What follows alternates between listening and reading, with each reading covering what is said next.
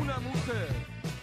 Muy, pero muy buenas noches. Comienza un nuevo programa en vivo de Mejor hablar de ciertas cosas. Acá en la Casa del Sucra, en la Casa de la Foemia, en la Casa de los Trabajadores.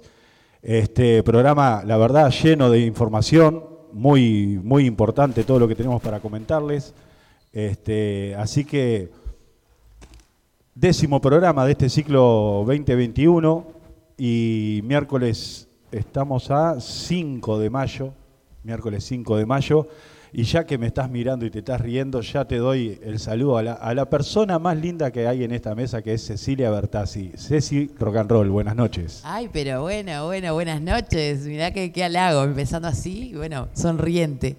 Muy buenas noches ya, no queda otra que decir buenas noches a todos y a todas, a toda la audiencia que nos escuche hoy o en, toda- o en cualquiera de las retransmisiones que, que hacemos a diario. Este, y bueno, como siempre, contenta de estar por acá porque mm, cambiamos la cabeza viniendo para acá, aparte de los temas que, delicados que toquemos a veces y bueno, nada, feliz.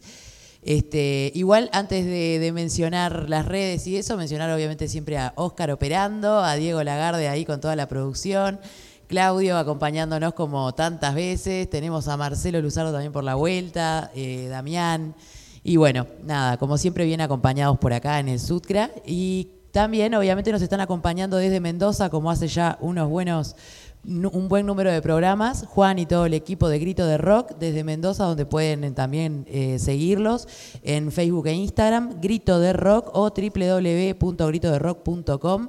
Y ya que estoy mencionando a Grito de Rock, voy a mencionar nuestras redes. Nos pueden encontrar en Facebook e Instagram, mejor hablar de ciertas cosas o comunicarse con nosotros ahora en el programa o cuando quieran, mandar saludos o preguntar algo sobre la temática de, hoy eh, al WhatsApp 091-002-472 y lo repito por las dudas, 091-002-472. Bueno, buenas noches. Ah, tenía que decir buenas tardes, porque lo iba a joder, porque claro, estamos con esa confusión ahí de, la teoría de la relatividad, que vamos a hablar de eso en el próximo programa, ¿no? ¿Qué, qué es el tiempo al final? Nosotros sabemos si de tarde o de noche. Bueno, este, buenas noches, como corresponde. Este décimo programa, como dijo César ahí. Este, y bueno, y pasar directamente la posta a decir de que, bueno, siempre decimos lo mismo. Semana a semana, por suerte tenemos la posibilidad de, de estar informando a los compañeros de todo lo que se refiere a los movimientos populares, sociales, actividades que se vienen desarrollando. Y todas las semanas tenemos info nueva para pasar. Este, indudablemente venimos de un primero de mayo atípico, un primero de mayo que hubo, bueno, hay una cuestión virtual que tuvo bastante adhesión y importantísimo también lo que fue el movimiento de los trabajadores este, en función de la recolección de firmas para, para los 135 artículos de la LUC, donde se juntaron 80.000 este, firmas y entonces fue un primero de mayo este, para celebrar sin ninguna duda uno de los más importantes que han habido en estos últimos años, este, en función también de las contradicciones que pudimos tener para movi- movilizarnos este, como se solía hacer históricamente, pero supimos los trabajadores modificar también las formas y, y accionar en otra cuestión que es muy importante. Entonces, celebramos nuestro primero de mayo pasado, celebramos el movimiento de los trabajadores en compromiso con todas la- la- las cuestiones que se refieren a la, a a la equidad, a la igualdad y a tratar de combatir estas a- embate del capitalismo y los gobiernos neoliberales que se vienen en toda Latinoamérica de manera este, responsable. En ese aspecto, le tenemos que decir de cómo nos comunicamos con Santiago, el presidente del sindicato de la CTTL, compañeros que, están en recolección de leche, tuvieron hace un par de programas acá hablando de la situación de un trabajador despedido. Este, y bueno, me informaba que eh, después del acta del Consejo Salario el trabajador no fue este, reintegrado, así los compañeros tomaron medidas gremiales en, en Cardona, este, y bueno, fueron llamados por el ministro de Trabajo este, directamente, ya no en la negociación tripartita, sino por el ministro de Trabajo para tratar de, de celebrar un acuerdo. Y por lo que me decía Santiago, este, habría ahí una posibilidad de abrir una nueva licitación este, para las líneas que, que- que este trabajo había quedado despedido, este, con la única y pura condición de que el trabajador sea reintegrado. O sea que bueno, la movilización sin lugar a duda que dio fruto. Este, estamos este, a punto de informar y ya casi por con- concretar un posible acuerdo de reintegro para la trabajadora Rocío de la empresa Transporte Fernández. Ese problema que se ha este, de alguna manera difundido tanto y ha sido tan importante en función de los derechos y la igualdad de género. Es de un sindicato masculinizado. Allí por ahí la semana se difundió una nota de la compañera Viviana Núñez planteando muy bien y claramente de alguna manera los avances que ha tenido el Suctra en lo que se refiere a las políticas de género, pudiendo celebrar, por ejemplo, ni que hablar, este, vamos a estar celebrando el reintegro de la compañera Rocío, pero yo me acordaba hace este, no más de un año y poco, eh, un, paso muy fundamental que se dio en este sindicato, que, pasó desapercibido para muchos compañeros, pero tuvimos una compañera que ingresó a una empresa, este, en este caso Carmisol de limpiadora, como Mari, que hoy en día es directiva, de dirigente de este sindicato, este, y que de alguna manera se le pudo discutir en función de la igualdad de oportunidades la compañera hoy es acompañante, haciendo una tarea que siempre se creyó que era solo para los hombres. Esas cuestiones fueron quedando ahí y es un momento de resaltarlas como hizo la compañera Viviana el otro día en una nota que, se difundió, que hicieron en BTV. Este, tuvimos la semana pasada el despido de una compañera de Meder, allí en el Polo Oeste, este, el rápido accionar de, de compañero Juan Fernández, también vale reconocerlo, un compañero que está allí en el, en el Polo y varios compañeros ahí en el Polo, tanto como, bueno, Estefan y un montón de compañeros y compañeras que están ahí, accionaron, se juntaron con la empresa, la compañera fue reintegrada, otra conquista. Tenemos el viernes una instancia urgente con la empresa Transit. La semana pasada salimos de una medida donde se le planteaba a la empresa que no podía este, dejar a, los peones acompañantes afiliados sin laburo la empresa no cumple con eso, redobla la apuesta y toma un peor más y, ayer el compañero nos fue convocado a trabajar. Inmediatamente se, activó la, herramienta y el viernes vamos a estar este, este, en el tripartita con la empresa. Y bueno, y otra de las cuestiones muy importantes que sucedieron hoy particularmente, ni que hablar de lo que está sucediendo en nuestro país hermano Colombia, es un poco lo que veníamos este, planteando desde siempre, cómo se vienen desarrollando las mismas acciones políticas en los diferentes países de Latinoamérica, y bueno, este, esperemos que no, que tengamos la, suficiente madurez y resistencia para poder generar el cambio en una situación pacífica, pero también decir, compañeros, que en algún momento capaz que nos va a tocar a la cancha como, como está tocando por ahí. Así que esto no es incitación a la violencia, ni mucho menos, ni mucho más, sino que es este, incitación justamente a la conciencia y a que despertemos y tratemos de generar las herramientas para que eso no suceda. Por eso hoy los compañeros del Supra este, y los compañeros portuarios tuvieron este, un paro de 24 horas, donde se detuvo el, trabajo con marcha este, con autos ahí por la ciudad vieja, donde los compañeros estuvieron movilizándose, pues bueno, en lo que se refiere a la entrega claramente de uno de los principales este, eh, puntos logísticos y, de alguna manera de movimiento de mercadería del país, que es nuestro puerto, este, a una empresa, una licitación, a Catón Natí por 60 años, una locura que, este, que de alguna manera pone en riesgo un jaque de 600 trabajadores directos y unos tantos más indirectamente. Hablé muy rápido porque me dijeron que tenía 15 minutos para, hacer la primera parte, porque después vamos a tener unos invitados ahí que, que andan medio cortos de tiempo y teníamos que meter. Espero que haya quedado claro. Pero bueno, estamos en eso, nos estamos moviendo. Visitan la página del Facebook del Sucra, que está constantemente, este, de alguna manera impulsada, según se está subiendo información. Visitemos también la página ahora que después vamos a decir acá este, de, este programa, de mejor hablar de ciertas cosas. Y bueno, y ya le doy el paso a mis compañeros para continuar con la presentación de los invitados del día de hoy. Adelante. Impecable. Celebramos de todo lo que dijiste, de, me quedo con esa parte entre todo, este, porque lo vamos a desarrollar, pero celebramos esas 80.000 firmas que se llegaron a juntar el primero de mayo a través de un trabajo arduo de todos los compañeros esa es la, media parte, el, vaso medio lleno. Hay un vaso medio vacío que es inevitable no verlo, de que todavía falta y, de que está bien celebrarlo, pero que vamos arriba, hay que seguir, hay que firmar, porque es lo que no queremos esos 135 artículos. Miremos para todos los lugares, miremos lo que está pasando en América, miremos para que, bueno, en lo que nos toque a nosotros que, tratar de evitar que, vengan a pasar cosas así también acá. Vamos con la venta del programa. Nos comunicaremos con Pablo Argencio, representante del ZUNCA, y nos contará cuál fue la problemática de la planta de UPM2, donde el sindicato tuvo que tomar medidas y saber de qué manera se llegó a destrabar el conflicto. Nos comunicaremos con Lila García, representante del SUA, Sociedad Uruguaya de Actores, para hablar sobre la ley de teatro. El sindicato pide reglamentar la ley que dice, ¿qué dice dicha ley? Y lo que vamos a estar hablando este, con Lila, perdón, y este, por qué debería reglamentarse esa ley, es lo que vamos a estar hablando con, con Lila García acá en el segundo bloque. También estaremos en línea con el ex ministro de Economía Álvaro García para hablar de economía en tiempos de pandemia, entre otros temas que tocaremos con él también, ex director de la OP, eh, OP perdón. OPP. OPP. Perdón. Bueno, y también esto lo agregamos ahí ahora que, me pare- que nos pareció importantísimo y tenemos acá eh, unos audios que nos mandaron unos compañeros desde Colombia, Gustavo Jaime y Raz Negro, eh, y nos van a contar en esos audios, nos cuentan un poquito de la situación actual y bueno, lo que están ahí viviendo. Compañero, compañero sumo ahí, compañeros representantes de movimientos sindicales, uno de ellos representante del sindicato de Avianca, una de las empresas aeronáuticas más importantes que, que hay en, Colombia, y es importantísimo tener la voz de, también de compañeros este, sindicalizados en Colombia, porque es muy difícil estar sindicalizados en Colombia. Este, pero bueno, también estuve comunicándome con un amigo ahí que le dije que lo escuchara el programa también de Colombia que conocimos en la vida, que es eh, este, de representante del Ministerio de Trabajo de allá de, Colombia, así que este, estamos al tanto con esa situación.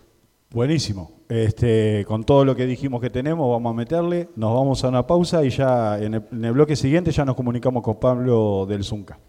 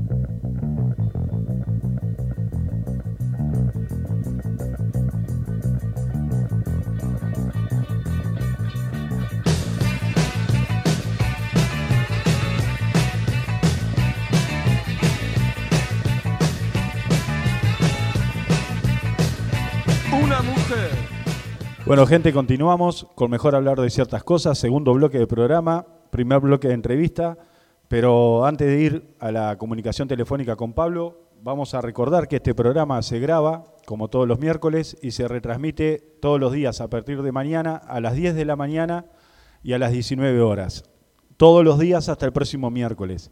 También recordar, como hacemos to- todos los programas, eh, al compañero Ricardo Aloy, nuestro secretario general del sindicato, con su programa Espacio de Reflexión todos los sábados a las 16 horas, 16 horas, desde Mina de Corrales este, por 102.1 Hiperactiva FM. Bueno, a veces me olvido de prender el micrófono. Recordar las redes para quien no las haya escuchado, Facebook e Instagram, mejor hablar de ciertas cosas y el WhatsApp que pueden comunicarse en este momento con nosotros, 091-002-472, 091-002-472. Y bueno, vamos a comunicarnos ahora con Pablo Argencio, así que le vamos a dar la bienvenida a Pablo a Mejor Hablar de Ciertas Cosas. Bienvenido Pablo, bueno, a Mejor Hablar de Ciertas Cosas y bienvenido a tu casa, hermano. Buenas tardes, no sé si me escuchás por ahí. Buenas tardes, ¿cómo, sí, ¿cómo andan? Eh, primero el agradecimiento a los compañeros de, del Heroico y Combatido Sucra que, que nos hacen la, la llamada. Espero que anden todos bien para ahí por el estudio. Pablo, eh, concretamente nos comunicamos con, con- contigo, probablemente, para tener un poco la, la visión y te informar un poco también a, lo- a los compañeros. Nosotros tenemos también un desafío ahí este, para empezar a trabajar en función de lo que se refiere a los trabajadores que están este, destinados de transporte a la planta. Hemos estado en contacto en estos días, compañeros, contigo. Pero concretamente, Pablo, también un poco hablar de, de, bueno, de lo que fue la paralización la, la, semana pasada. No sé si nos podés contar un poco en función y cómo se desarrolló ese, esa situación. Sí, bueno, cómo no. Primero, evidentemente que ponernos las órdenes, como decía, hemos estado hablando tanto con ustedes como con otros gremios hermanos más. Los compañeros, por ejemplo, del SU han podido ya organizar lo que es la barra lo que es la barra del, comedor y la cocina y bueno, estamos ahí con los de y ustedes para intentar echar, para intentar dar una mano por el resto de los trabajadores que están ahí que no son de la construcción. Nosotros lo que tenemos ahí en la planta es una situación que se viene, viene arrastrando primero en dos características. Una es por la indefinición tanto de la empresa UPM como del resto de las empresas constructoras en los desconocimientos eh, sistemáticos y continuos a, lo- a los convenios que hacen que eh, un día sí otro también el, cuerpo delegado se sigue todos los días discutiendo y haciendo respetar lo que tenemos acordado.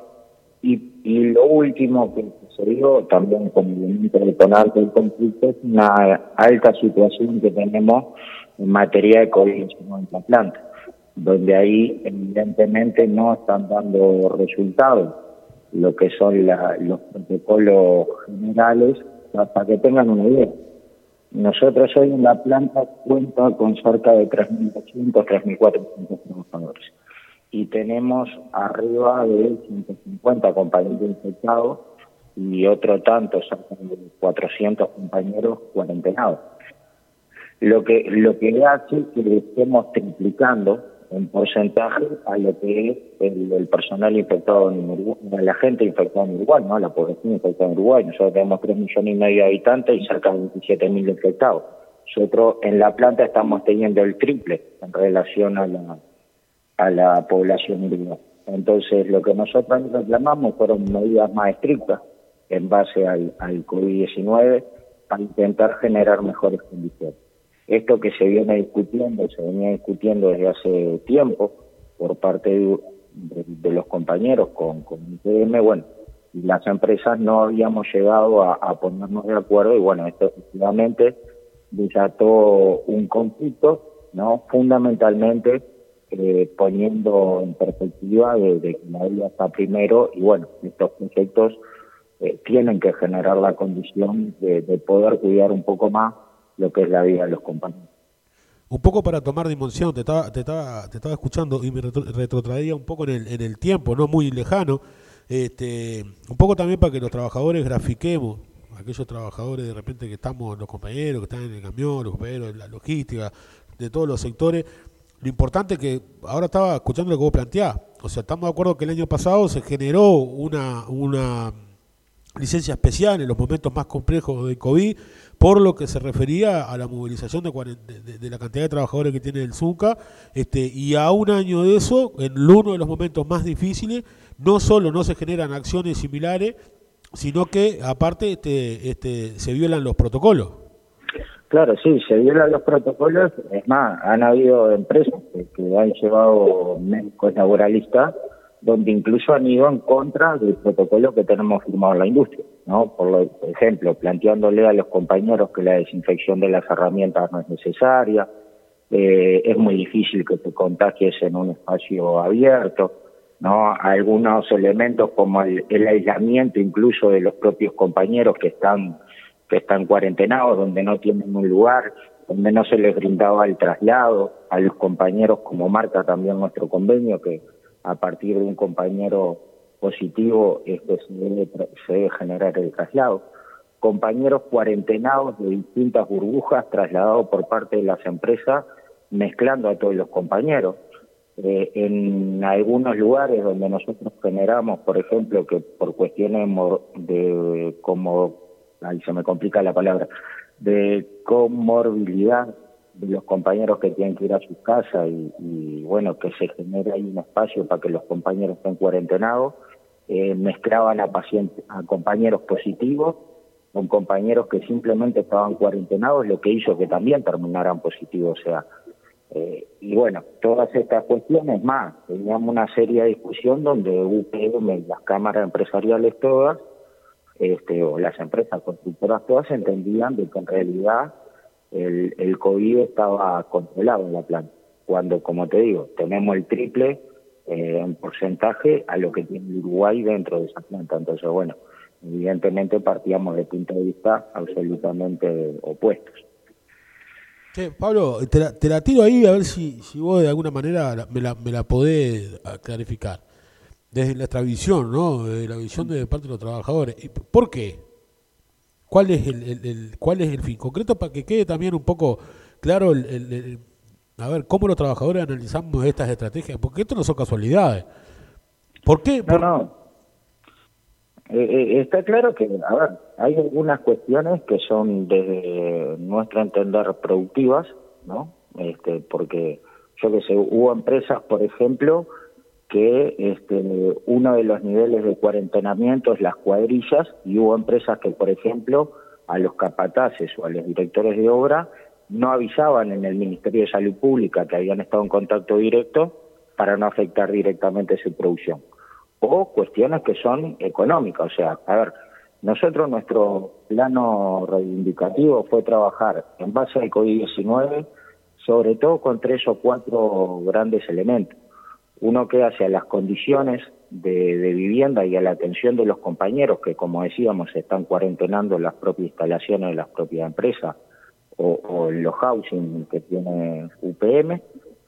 Otro era sobre las, sobre las posibilidades de generar un vacunatorio, ¿no? Y esto teniendo claridad de una cuestión, no porque los trabajadores de la construcción tengamos este, prioridad sobre el resto de la población, ni siquiera porque estemos una planta multimillonaria, sino por una cuestión de que efectivamente el triple de los trabajadores ahí están infectados con respecto a la, a la población general y también el traslado que los propios trabajadores hacen cada una semana, cada 15 días a su respectivo departamento.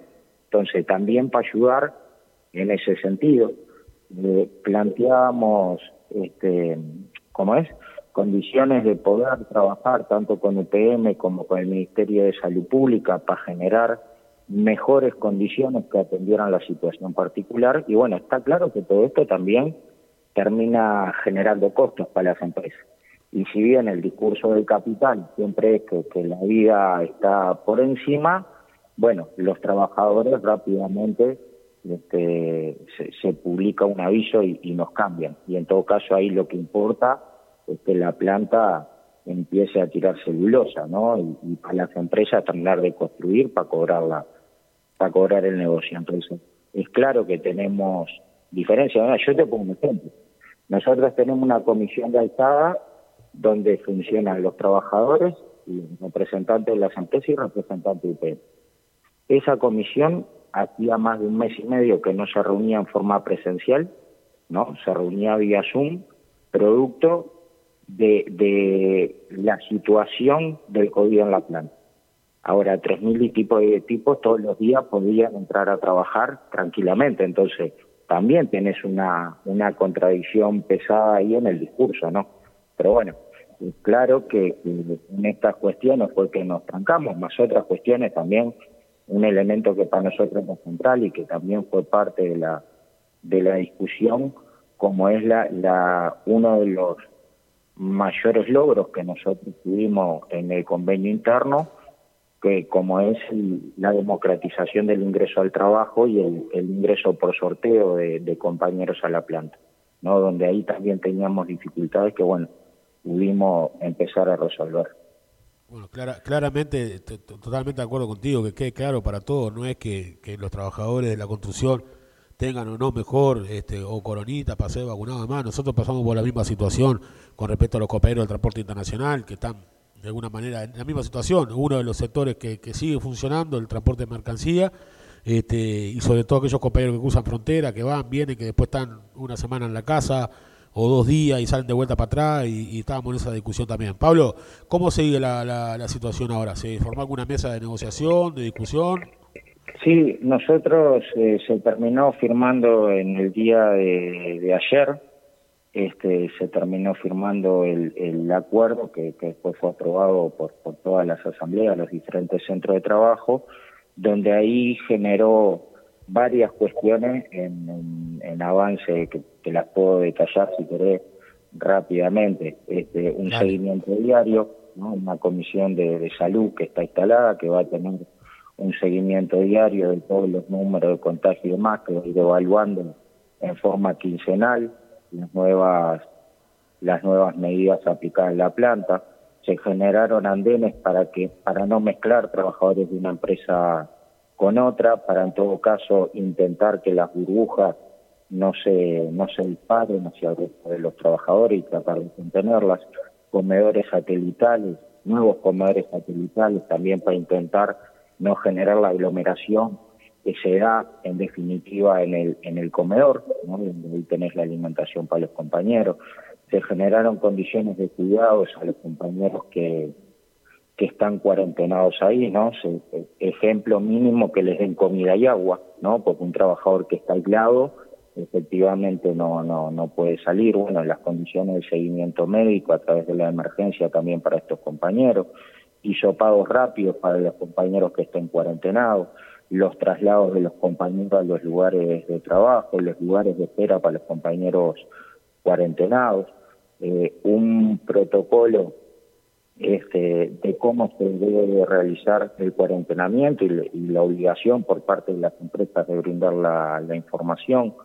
Se generó la posibilidad de que en UPM esté dispuesta a donar un vacunatorio móvil, también para vacunar en la planta, pero una de las cuestiones que planteamos, una vez vacunados los trabajadores de la planta, que esto pueda hacer para el resto de la población y que para el Ministerio de Salud Pública, cuestión que ahí también logramos avanzar. Falta, en todo caso, lo que nos falta las vacunas, no tanto brazos, nos faltan más bien vacunas, y bueno, que, que el Ministerio de Salud Pública avale esta cuestión, como también en el tema de ingresos, que esto también es una, una noticia a partir de este mes ya se, genera el sorteo sobre todas las categorías de los compañeros que van ingresando a término para generar mejores condiciones de democratización del ingreso al trabajo. Un poco por ahí, este, para no para no ocupar todo el espacio. No, está genial. Es que justamente la información que queremos, Pablo. Este, la idea es justamente de, abrir esta puerta acá para que los compas nos planteen claramente que las cuestiones que la sociedad entiende de que, que de alguna manera son este, tangibles y que bueno, con todo este circo mediático de cómo tenemos que cuidarnos y cómo tenemos que hacer y que si nos distanciamos, que y que el trabajador, que la, compañera o el compañero tuvo contacto con el hijo del otro que se enfermó, ya se tiene que cuarentenar, y hay una recarga social y hay una recarga de muchos trabajadores informales que después quedan sin trabajar, porque hoy llegamos al punto de que porque el otro se sintió mal, este, un contagio de cuarta o quinta persona, ya no tenemos que cuarentenar este, pero resulta que para los que están en los medios de producción, este, esas leyes no corresponden y tenemos que andar tomando medidas y de alguna manera utilizando la herramienta sindical para una cuestión que claramente tendría que ser de, obvia aplicación. Pablo, nada más que agradecerte como siempre y dejarte ahí para que plantees ahí lo, lo, que entiendas pertinente. No, primero agradecer nuevamente a los compañeros de, de Sucra este, por la invitación. Segundo, ponernos a las órdenes este, tanto con ustedes como ya hemos generado contacto con ustedes y con los compañeros, como decía también de Fuesi, también por las condiciones que se generan eh, en muchos lugares. Yo pongo un ejemplo de los compañeros transportistas. Todos sabemos que los transportistas son compañeros que en general se cocinan. Bueno, una vez ingresado a la planta, eh, nadie les da la comida y no les dejan cocinar adentro de la planta. Entonces también estamos intentando ahí generar una mano en ese sentido este, para generar mejores condiciones para el conjunto de los trabajadores. Hemos avanzado, como te decía, con los compañeros del SUBU, este, y bueno, estamos a las órdenes, tanto para ustedes como los compañeros de FUESI, para generar, ahí entran más de mil camiones por día, este, y bueno, ahí estamos para echar una mano o, aportar nuestro granito de arena en lo que los compañeros entiendan, para también para seguir acompañando a mi hermano, como siempre nos ha acompañado el Sucre a nosotros en cada una de nuestras reivindicaciones. Estamos al tanto, Pablo. Estamos al tanto de la solidaridad que aplican los compañeros del SUCA y sin lugar a dudas nos vamos a encontrar de vuelta para poder definir esa, esa, esa cuestión que quedó ahí siempre entre nosotros, que es cómo le ganamos a, un partido de truco. Pero eso va a quedar para otro momento. Cosa que nunca pudieron, pero bueno, está, no hay problema. Pablo, muchas gracias. Un abrazo. Bueno, un abrazo para todos los compañeros. Bien, de bien. Un abrazo a Pablo que pasó por acá por mejor hablar de ciertas cosas, contándonos sobre la problemática que están teniendo. Y bueno, nos vamos a una pausa y en el próximo bloque ya venimos con Lila García, representante del SWAT. Y antes de eso, tengo a la compañera que me está haciendo señas, tiene algo para decir, así que paso a ella. Porque ahora tenemos sponsors y no podemos olvidarnos de mencionarlos, así que voy con ellos.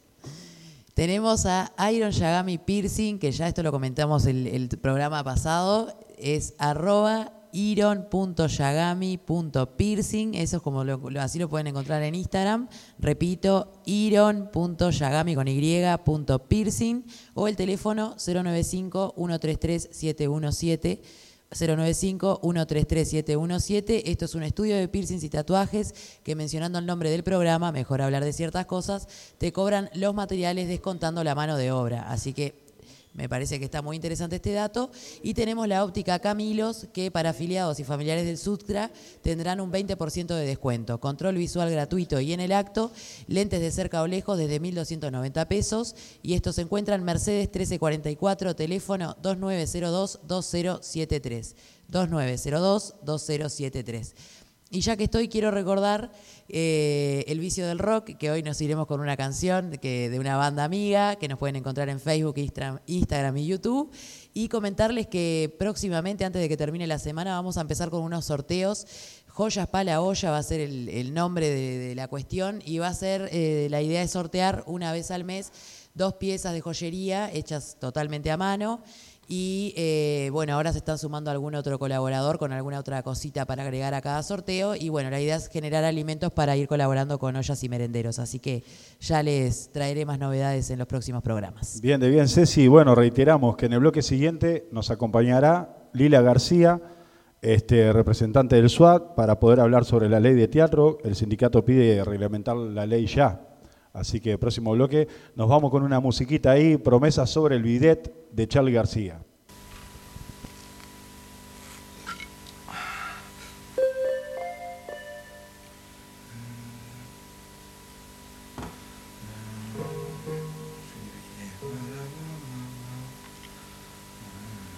Ok.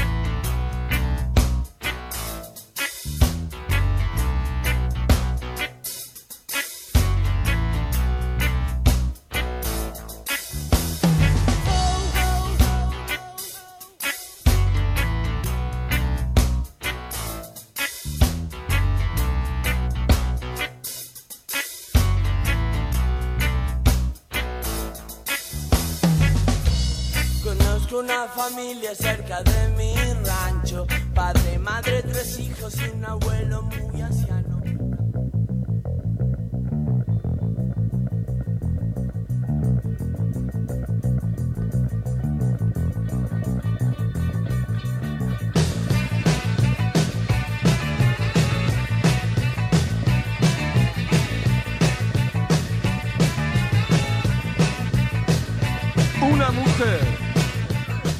Compañeras, compañeros, continuamos con mejor hablar de ciertas cosas. Este tercer bloque de este décimo programa, este, brindando toda la información que nos llega. Así que, Ceci, Bueno, antes de darle pie, recordar el WhatsApp 091-002-472 y ya tenemos ahí en línea a Lila García, eh, que bueno, como comentamos al principio del programa, representante de la Sociedad Uruguaya de Actores y, y entre ellas otras cosas más que bueno, ya nos va a contar ella misma.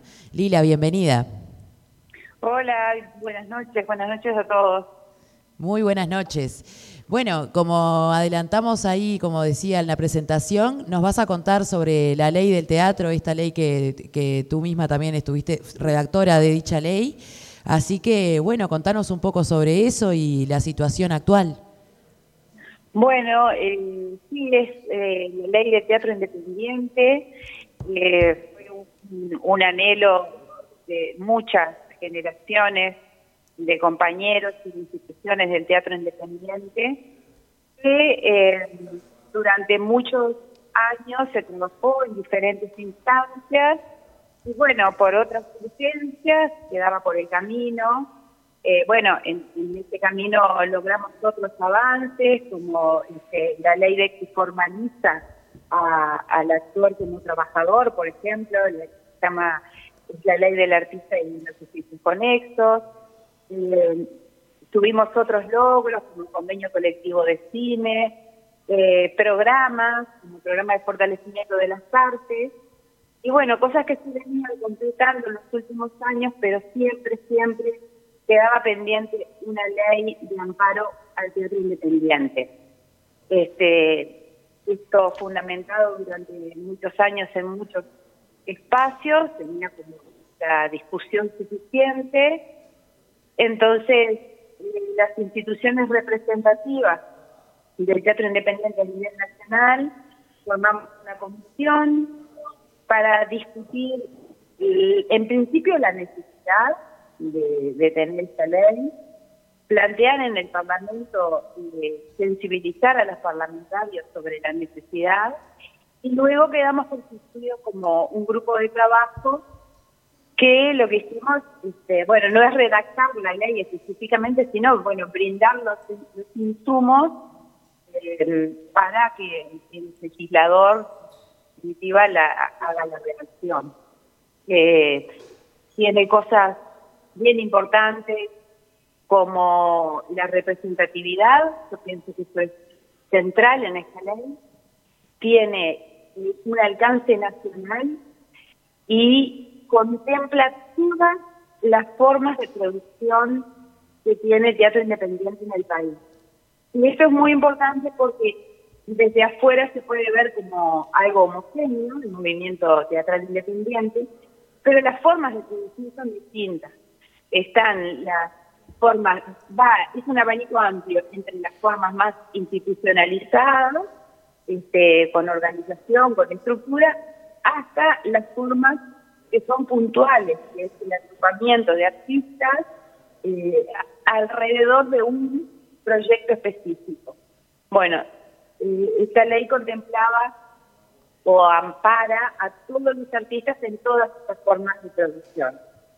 Eh, otra cosa que contempla también el texto de esta ley es la protección de los espacios, salas y espacios que sostenemos los, eh, las diferentes instituciones y grupos que tenemos espacios y que bueno, es una carga este, bastante pesada.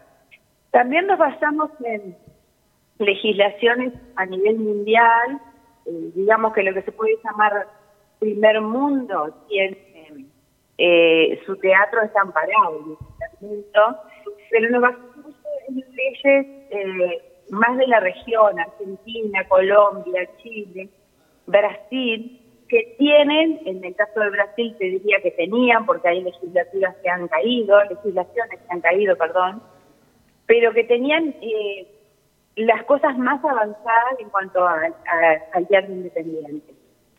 Bueno, aportando toda esa información, se, se redacta un proyecto de ley eh, bien interesante. Este proyecto de ley crea un Consejo Nacional honorario y representativo del teatro independiente y, y se requiere un fondo. Esa ley va primero este, es evaluada por Comisión de Cultura de Diputados eh, salió con recomendación plena hacia, la Cámara Baja y en la Cámara Baja eh, fue votada por unanimidad. Y de inmediato pasó a la Cámara Alta y fue votada también por senadores eh, por unanimidad. Esto, este, esto lo digamos, este, eh, tanto de las dos cámaras, pero como un logro único de tener esta ley fue en 2019.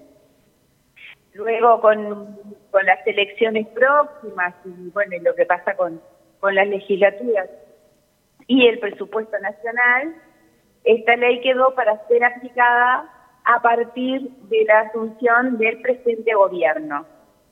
Eh, sucede después que apenas ha asumido el gobierno eh, actual, en los primeros días incluso el gobierno asume el primero de marzo y eh, la pandemia, o mejor dicho, la, las prohibiciones por la pandemia pasan el 13 de marzo del año 2020. Y en esos días previos a ese 13 de marzo ya se nos comunica que la ley eh, no era de interés de este gobierno de ser aplicada. Eh, no, bueno, no, no, no había contenidos de la ley, este, no tuvimos una devolución demasiado específica. de inmediato las instituciones solicitamos encuentros con, con el Ejecutivo, en este caso con quien corresponde, que es el ministro de Educación y Cultura. El ministro de Educación y Cultura manifiesta no, no, bueno, no está de acuerdo con la forma, más que nada, que tiene, que tiene esta ley. Y pide seis meses para estudiarla y dar su posición. Eh, bueno, los seis meses ya están cumplidos hace más de un mes y seguimos sin respuesta, con el agravante de lo que ha sido este, este, este último año, estos últimos 13 meses y de una caída rotunda en nuestro sector, como en otros, no somos el único sector afectado de sus pagos, pero lo que sí resulta muy, muy llamativo que habiendo un instrumento eh, que legisla, habiendo un instrumento que pocos meses antes había sido aprobado por unanimidad, no se ponga en marcha. Esto quiere decir que la ley eh, como cuerpo, como texto, está aprobada, pero necesita ser reglamentada, como cualquier ley. Eh, en ese punto es donde que quedamos detenidos. Esta ley no es implementada en ese sentido. No se crea el Consejo Nacional Honorario de Teatro Independiente para que ponga en marcha la aplicación de la ley y no se le asigna el fondo para que la ley sea aplicable. Esa es la situación actual. Ni más ni menos. La verdad que esto de la pandemia eh, y, todas las medidas y protocolos y demás ha complicado a muchos sectores y obviamente el teatro, independiente o no, más allá- obviamente, y, ya es que le sale, salió redonda la cosa para complicar todo este tipo de, de propuestas, proyectos como que ha quedado todo ahí muy varado y, y bueno, cuántas movilizaciones, ¿no? También como del sindicato de, de la, de las, no me acuerdo ahora el nombre exactamente, los de los eventos. CITE, Sí. Este, que también estuvieron movilizándose por, por la falta de, de trabajo, de respuestas y, y- y nada, como que salió redonda para complicar a, a este tipo de cosas. Así que, ¿qué decir? Porque ya les dicen que no al fondo y los echan para atrás. Exacto. Sí, la pandemia como que, que es este, funcional, digamos, en sentido negativo a muchas cosas, ¿no? Primero porque, bueno, funciona como cortina de humo a eh, tener este, esa sensación en la población de que estamos en, una emergencia que es permanente, que no termina, que tiene que ver con la vida. Y es cierto, porque no podemos negar la situación pandémica, que, es universal además, eh, pero el tema son desde dónde y con qué criterios tomamos las medidas. Pero aparte, eh, también son los puntos de vista de análisis. Eh, a, más desfavorecido, a más este, a menos protegido esté un sector, más van a ser los perjuicios, y lo estamos viendo, con una situación de crisis X, en este caso la pandemia. Nuestro sector es históricamente desprotegido, por eso a nivel mundial este, está protegido por, por los gobiernos, por los estados, porque no es un sector eh, que el fin sea lucrativo o empresarial. Eh, es un sector que el objetivo que tiene es la cultura, la accesibilidad a la cultura. Entonces, bueno, eh, trabajadores este, totalmente informales o absolutamente con dificultades económicas, que tienen que, recurrir a diferentes maneras para, para sobrevivir. Bueno, eso está lleno en nuestro sector como otro. Eh, también está el hecho de que podemos ver, te decía desde dónde tomamos las medidas, desde qué punto de vista miramos. Nosotros hoy, cualquiera que acceda al texto de la ley, puede entender perfectamente cómo era un vehículo óptimo para eh, actuar sobre la situación pandémica. Porque si vamos a analizar las necesidades de cierta eh, parte de la población o de cierta actividad, un consejo que tiene un carácter representativo y a nivel nacional, que es lo que crea esta ley, hubiese sido el órgano más adecuado para analizar y para eh, resolver la asistencia a, a, a quienes correspondan, por ejemplo. Entonces también eso guiada en ese sentido de la ley. Y entonces ahora, eh, segui- usted ya, pas- o sea, ya pasó el plazo que les habían dicho de, de- de- de revisión de la ley y demás. Eh, ¿Eso en qué quedó? ¿Quedó en algo, a la espera de algo o simplemente ignorado? No, este, sí, sí, que quedó, quedamos sin respuesta, este, más allá de, de respuestas informales, de comentarios de que no, no hay interés eh, en, trabajar este, a través de esa ley, eh, sino de, de- de las instituciones este, estatales puras, digamos. Eh, insisto en que lo que tiene esta ley es un consejo representativo, o sea, las instituciones representativas integran este consejo, los trabajadores estamos formando parte de este consejo a través de nuestros representantes. Y sobre eso específicamente hay una resistencia. También existe eh, otra resistencia que a, a, esta ley, a poner los recursos para que esta ley funcione. Y los recursos que se están destinando para la cultura, que podemos decir un montón de cosas, que son muy pocos, que, que, que, em, están destinados de manera A, B o C, y eso podemos entrar en discusión, y debieran estar eh, incluidos, por ejemplo, en esta ley, están distribuidos desde el Estado en políticas directas a través de llamados, a través de subsidios, pero con el criterio único de, eh, lo estatal, sin contemplar a, a- la, a- la gente que integramos el sector, a la.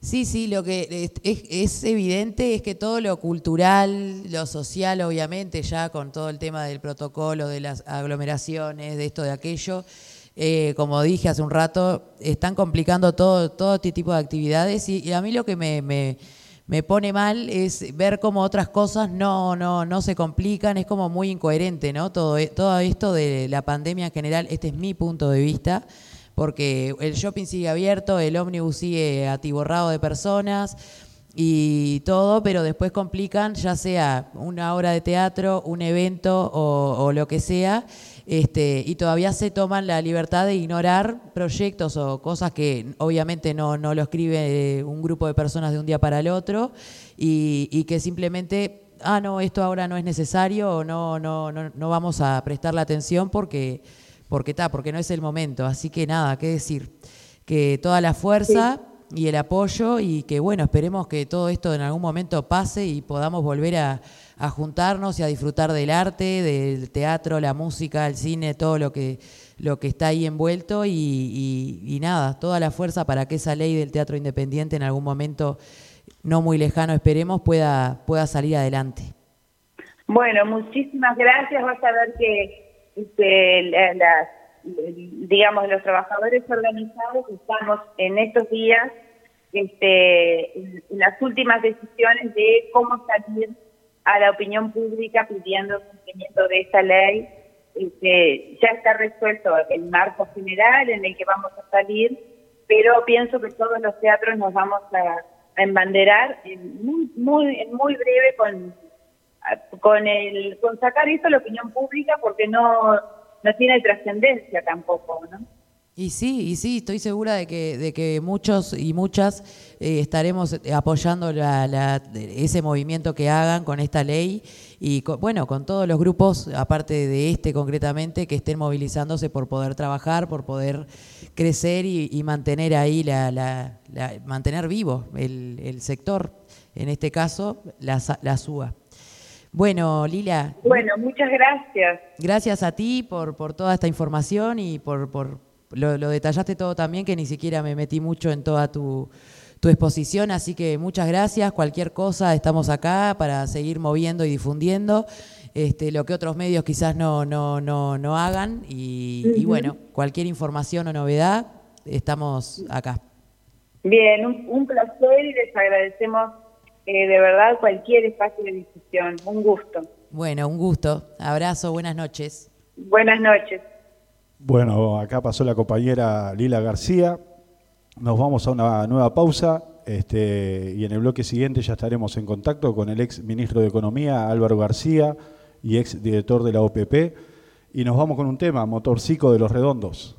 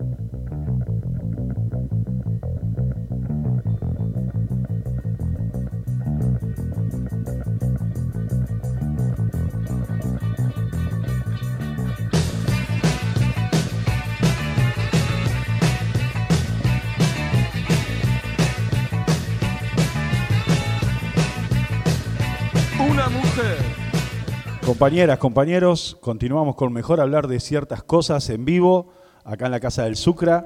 Y César, recordanos el número de teléfono y las redes. Bueno, cómo no. WhatsApp 091 002472 091 002472 para mandar mensaje, este, hacer alguna pregunta también, si justo tienen, ya saben los invitados que, hemos tenido hoy. Recordar también, antes de recordar las otras redes, de que las notas este, que se escuchan hoy se pueden escuchar todos los días a las 10 de la mañana y a las 19 horas.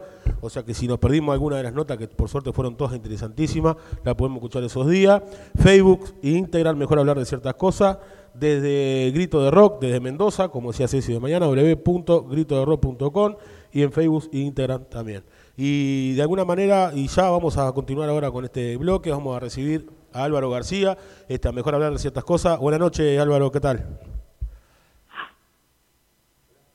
Hola, no sé si me escuchás por ahí. Hola, sí, buenas, buenas noches, ¿qué tal? Este, Sabés que escucho muy raro, no, no, este, No, no, no entendí muy bien lo que lo que habían dicho porque no, no escuché muy bien acá desde el teléfono. Bueno, te damos la bienvenida a Mejor Hablar de Ciertas Cosas y bueno, de primera manera ya agradecerte que, que tengas un espacio. Todavía sabemos que en estos días este, todos aquellos que, que queremos... Este, Hola. Hola, ¿sí? ¿Ahí me escuchás? ¿Ahí, ahí me escuchás? Este, eh, escucho, es- escucho, sé que están hablando, pero no los entiendo. Este, Bueno, danos No, no un puedo- segundito no que nos, que acomodamos ahí. Dan- dame un segundo a ver si nos podemos acomodar acá con el...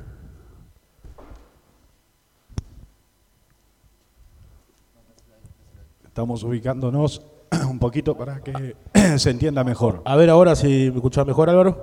Ahí va, ahí los escucho mejor, ahora los entiendo, no los entendía, disculpen. Perfecto, no, este, de, nada, decíamos que agradecerte, darte la bienvenida a Mejor Hablar de Ciertas Cosas. Recién te presentábamos, este, para nosotros también es un, un- bueno, un placer poder recibir un compañero este, eh, acá en este programa humilde que sale de la Casa de los Trabajadores y darte la bienvenida a Mejor Hablar de Ciertas Cosas.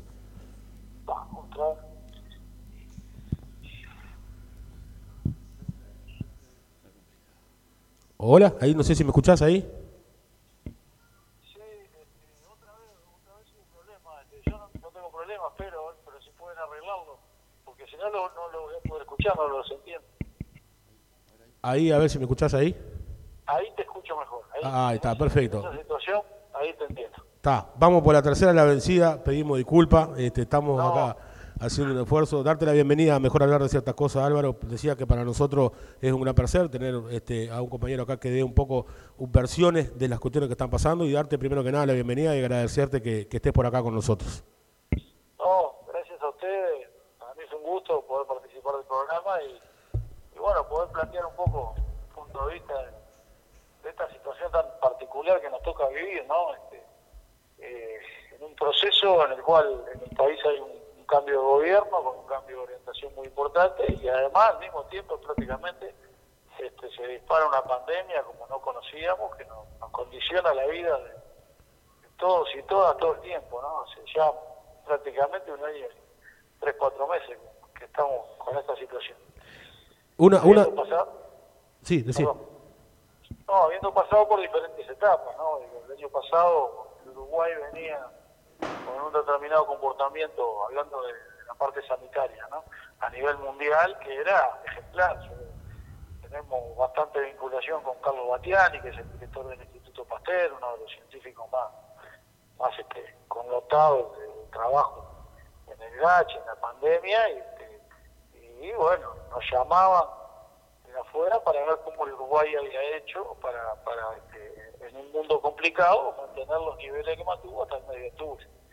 Ahora, en el medio de octubre se empezó a complicar, los científicos lo empezaron a advertir, y ahí notamos, este, cuando las cosas iban bien, había un paralelismo muy grande entre lo que el gobierno hacía y los científicos recomendaban, o mejor dicho, entre lo que los científicos recomendaban y este, lo que el gobierno aparentemente seguía. Pero se empezó a abrir y ahí se empezó a abrir la, la- las acciones de gobierno, se empezaron a abrir y a separar de las recomendaciones de científicos. Y creo que ahí está el gran error del gobierno, ¿no? Que, que a partir del 7 de febrero hubo, ya desde octubre venían dándose señales, eh, hubo en noviembre, en diciembre, crecimiento de los casos, y el 7 de febrero el propio GACH, Grupo Asesor Científico Honorario, nombrado por el gobierno, saca una serie de recomendaciones que finalmente no se, no se terminan atendiendo en su totalidad, yo diría que su mayoría no se consideraron, y, este, y creo que estamos pagando las consecuencias como sociedad hoy en día de ese, de ese manejo que fue equivocado, que fue equivocado, y este, me parece que hay que decirlo, eh, y hoy en día estamos normalizando ya 60, 70 muertes por día, como si eso fuera una situación aceptable, ¿verdad?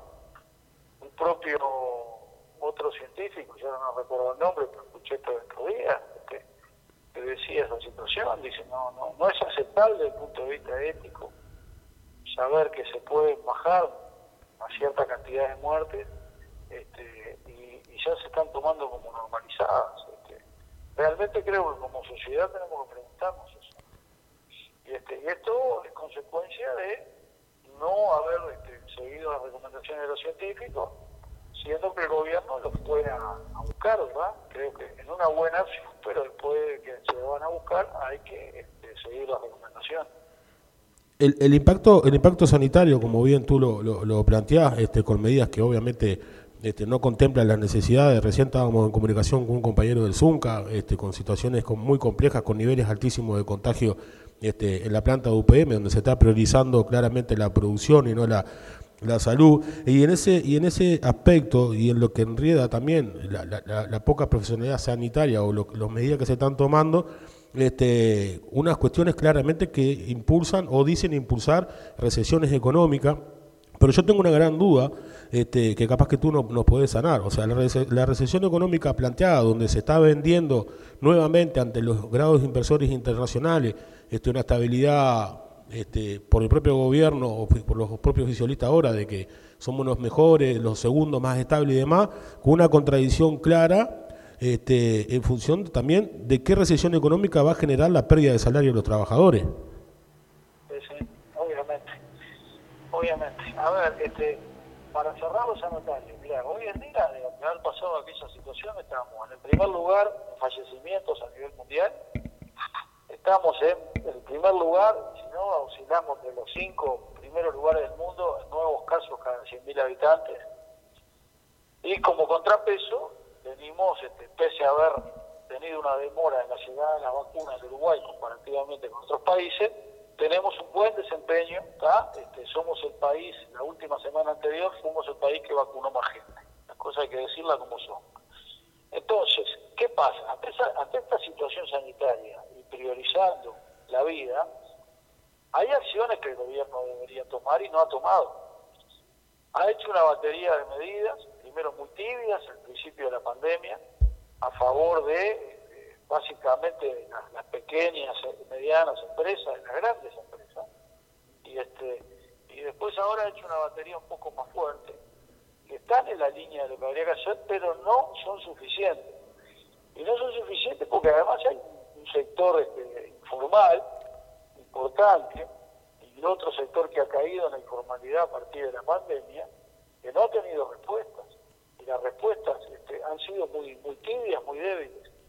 Por ejemplo, países a nivel mundial, de todo tipo y color, de todo tamaño, han gastado, han invertido más que el Uruguay en todo este tiempo para combatir la pandemia.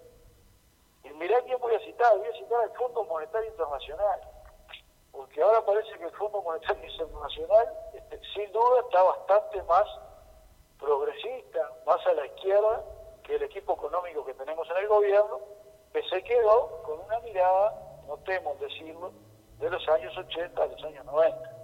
El mundo ha cambiado y ha cambiado mucho. Y hoy en día el Fondo Monetario Internacional te dice que hay que gastar más y que el- la imposición a la riqueza es una de las herramientas que hay que recurrir.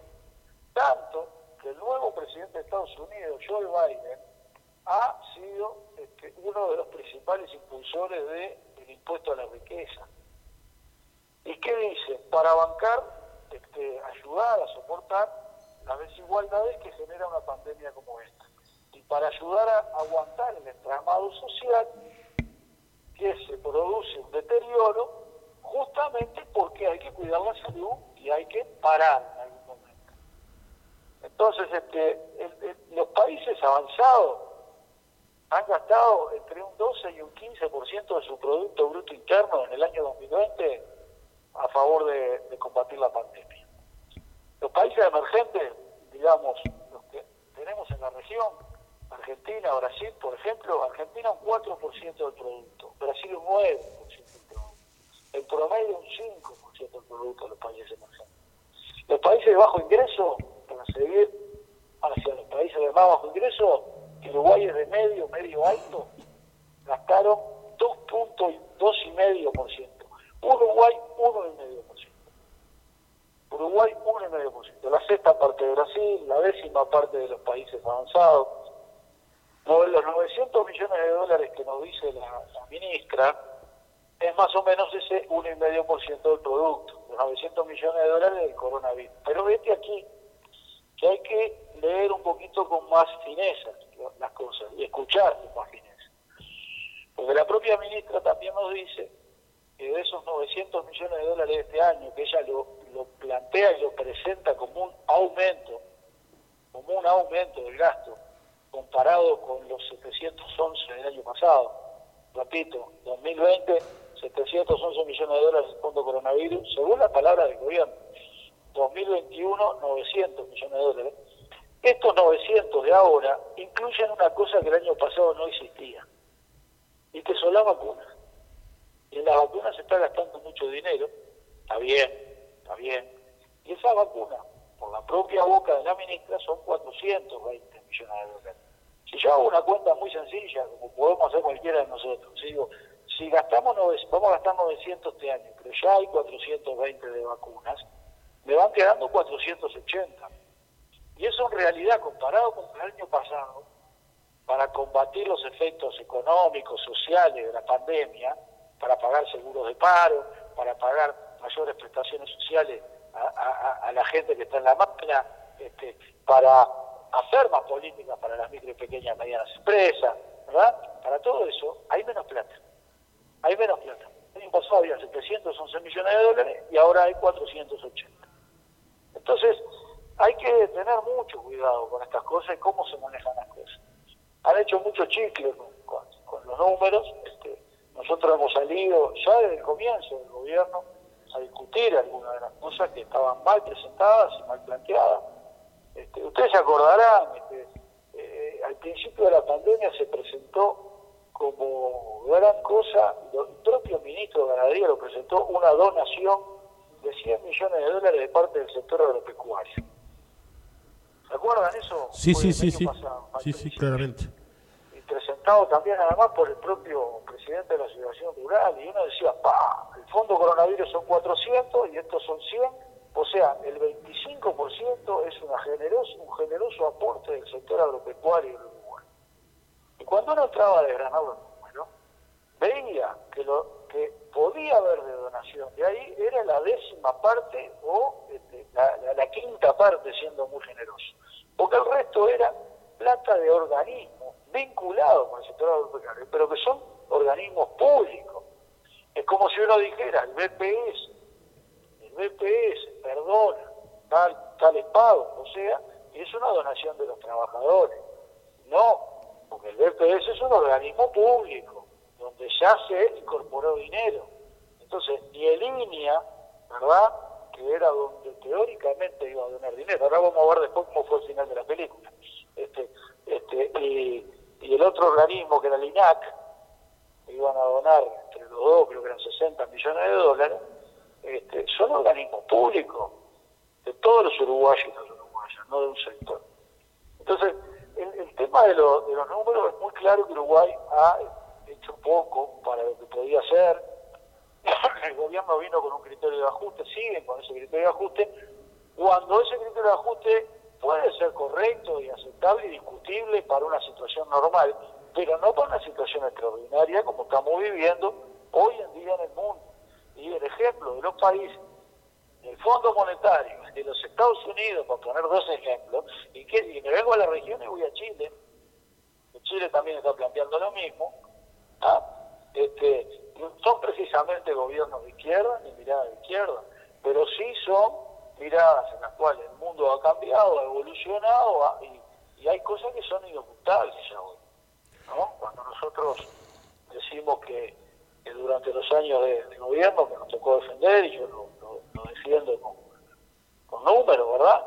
Este, el Uruguay avanzó, el Uruguay, lo que tú decías recién, acerca del mercado interno. Este, recordemos que, antes este, no, se subestimaba el mercado interno y el crecimiento de salarios y jubilaciones durante 15 años seguidos, ¿ah? durante 15 años seguidos, este, provocó un incremento y un, del mercado interno un fomento de la economía interna muy fuerte. Ahora, esto que estamos viendo ahora por primera vez en 15 años, Consejo de Salario, con caída explícita del salario real, con por lo menos un 5%, por lo menos a nivel de público, y a nivel de privado dependerá de cada una de las ramas, pero parecido. En el 2020, por primera vez en 15 años, esto impacta notoriamente en este, no solo lo que es sustancial, que es la calidad de vida de la gente, la remuneración y una vida digna, sino que impacta después en la economía y se, y se, y se traslada a todo el resto. Entonces, este, esto de los salarios, hubiera habido pandemia, no hubiera habido pandemia, el discurso era muy claro de este gobierno, ¿verdad? Lo que facilitó la pandemia es que, lógicamente, ustedes lo saben mucho mejor que yo, este, las dificultades de movilizarse por un tema de que la es primero. Sí, clara- claramente. Y eso y eso ha sido muy claro también en estos primeros 15 meses de, de gobierno y de pandemia. Cla- Perdón que me entendí, me entendí mucho, pero No, no, está genial porque era la idea, porque claramente en ese proceso también, donde hay rebaja salarial, donde hay pérdida de condiciones, donde hay de alguna de una manera una descomprensión de la, de la- de la- de la- del movimiento interno, este, se llegan a acuerdos, por ejemplo, y capaz que nos puedes plantear un poco tu visión, en la entrega, por ejemplo, de licitaciones como lo pasó en el puerto de Montevideo con la empresa Catón Natí, este, y eso qué incidencia, porque también en un proceso donde el- la, visión y el esfuerzo tendría para estar en otro lado, claramente lo que se hace es de alguna manera por 60 años garantizar el monopolio y la incidencia que va a tener en eso, no solo en los trabajadores, en los salarios, sino también en la percusión de la inversión del país. ¿Qué tan importante o qué tan necesario es este, de alguna manera generar este, 60 años de licitación a monopolizar uno de los puntos más estratégicos del movimiento de mercancía de nuestro país? yo creo, yo creo este, que eso hay que mirarlo mucho más profundamente y mucho más con lupa, porque las explicaciones públicas que han sido dadas, sobre todo las que han sido dadas por el ministro, este, no son de satisfacción, no son de satisfacción. Yo escuché este, a los propios competidores de, de Catón Nati, ¿ah? este, con argumentos bastante contundentes en contra, y ahora quizás hagan un juicio ellos. ¿Y cuál va a ser la actitud del Estado? Ante la amenaza de un juicio, este, salir inmediatamente a hacer una negociación con la cantidad de años y con una cantidad de inversión que no, no está proporcionada a esa cantidad de años, ¿verdad? Este, Uruguay ha ganado grandes juicios en los últimos años. Uruguay ha ganado juicios mm, contra empresas muy grandes a nivel internacional, ¿verdad? Entonces, ante la amenaza de un juicio y todavía con argumentos jurídicos que uno escucha públicamente, que por otras partes están cuestionados, como que efectivamente aquí lo- a lo que se va es un monopolio de las actividades portuarias, sobre todo de la principal, que es el tema de los contenedores, ¿no? Este, la, que, la que tiene más, mueve más este, actividad económica. Bueno, yo creo que eso hay que hay que mirarlo, hay que mirarlo este, con mayor profundidad porque me parece que compromete eh, el, el desarrollo portuario y, y el puerto todos sabemos la importancia que tiene para un país como el Uruguay, ¿no? Históricamente, como la ha tenido, la tiene y la tendrá. Entonces, este, la verdad que las explicaciones públicas que ha dado el ministro con referencia a por qué se llegó a un acuerdo no son de satisfacción. Y otro punto que quiero agre- agregar ahí es el tema de la falta de transparencia que estamos vivenciando. ¿ah? Porque la verdad que da fastidio eh, haber escuchado tanto tiempo, por ejemplo, el secretismo de la negociación con UPM, cuando en ese caso, sé lo que estoy diciendo, y todos lo saben porque fue público, el mismo día que se firma el acuerdo, se publican todos los documentos. Y los documentos que hubo después se siguieron publicando en la página web de la presidencia. Y hoy en día en esto nosotros no tenemos bien claro qué fue lo que sucedió y la gravedad que tenía ese juicio y por qué hubo que responder. Y tenemos otros ejemplos, ¿no? Yo cuando estaba hablando, en la etapa anterior estaba hablando de las vacunas. En las vacunas nosotros no sabemos cuánto nos están costando las vacunas. Y han sido declarados secretos los, los- los contratos, no sabemos por qué. ¿Verdad? No sabemos por qué. ¿Por qué no podemos conocer este, cuánto es el costo de la vacuna, cómo es este, la forma de pago, el financiamiento, cuáles son las condiciones? Ya hace rato que se negoció, ¿no? Porque ya está vacunado la tercera parte de la población, por lo menos con una dosis. Ca- Entonces, ¿por qué? ¿Por qué es eso?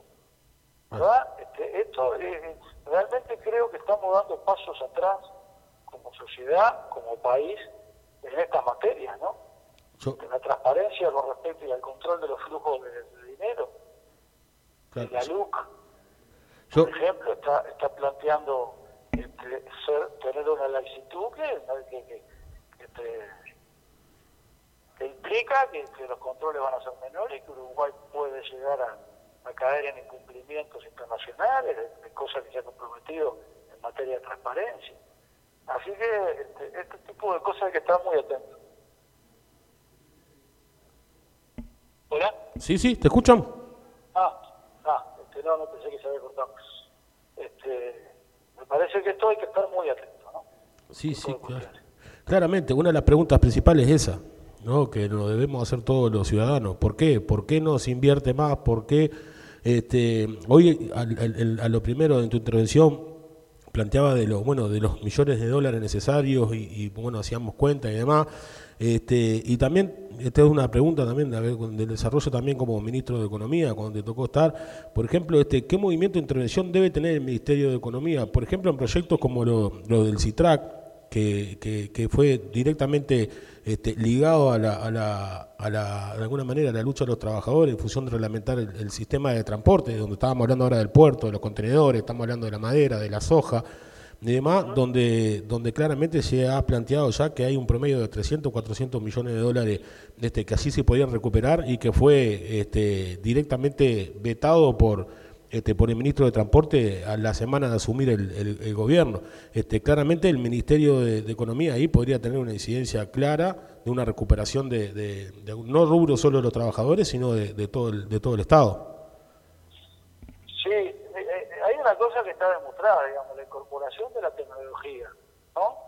Este, eh, puede en un corto plazo llegar a este, eliminar alguna fuente de trabajo, pero genera otra fuente de trabajo. Y es prácticamente inevitable, porque así ha sido la historia de la humanidad. Entonces, cuando esa incorporación de tecnología va a brindar determinados beneficios que tienen que ver con la transparencia, que tienen que ver con el control de trabajo, que tienen que ver con, supongo yo, que ustedes también lo valoran así, este, este, la cantidad de horas, este, el, descanso, este, bueno, Claro.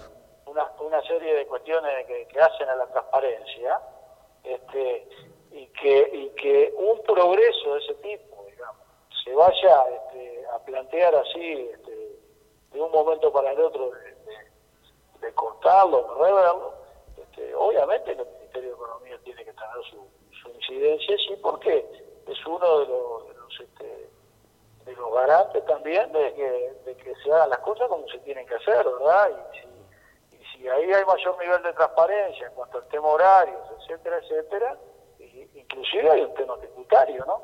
No, es que Eh, claramente que- un tema tributario. del Ministerio de Economía, ¿no? Este, así que, digamos, este, yo no, no, no, no, no he seguido el tema, este tema no lo he seguido en los últimos tiempos, pero creo que está este, foja cero, ¿no? No sé, Sí. ustedes me dirán. Sí, sí, claro, que claramente ahí cuando, cuando, cuando asumió el nuevo ministro de Transporte, este, lo que hizo fue sacar la obligatoriedad del mismo y lo que planteábamos ahí claramente es una cuestión directamente ligada al- al- al- a, lo, tributario porque ahí este, lo que hay es un incumplimiento en, en el pago de los jornales de los trabajadores, en, bueno, eh, ahorro, a- eh, combustible de contrabando, eh, Sobre, sobre horario, por ejemplo. sobre horario y demás, una cuestiones, y eso para nosotros es una cuestión que siempre decimos que tiene que estar arriba de la mesa en función de todo ese dinero que se podría re- recuperar. Y pero lo que pasa es que nos encontramos que donde de alguna manera también estábamos mirando, estaba mirando hoy que crece un 29% de las exportaciones de los sectores tanto ganaderos como agrarios, de la soja, del arroz y demás, este, que indudablemente estaba eso atendido a que eso siga creciendo y no, y no, y no distribuirlo para el de abajo.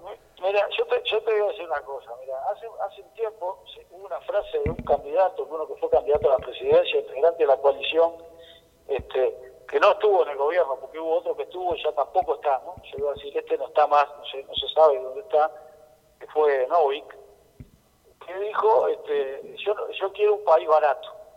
Y bueno, ¿sabes una cosa? Hay que decirle que yo no quiero un país barato. Yo no quiero un país barato.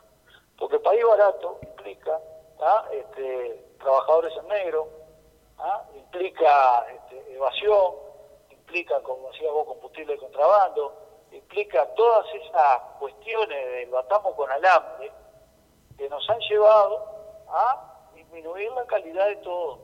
Y en definitiva, la parte más débil, que sigue siendo la, parte trabajadora, termina pagando plato. Entonces, este, cuando se dice que el Uruguay es caro, ¿caro para qué? Si los que consumimos acá adentro no tenemos problema, ¿verdad?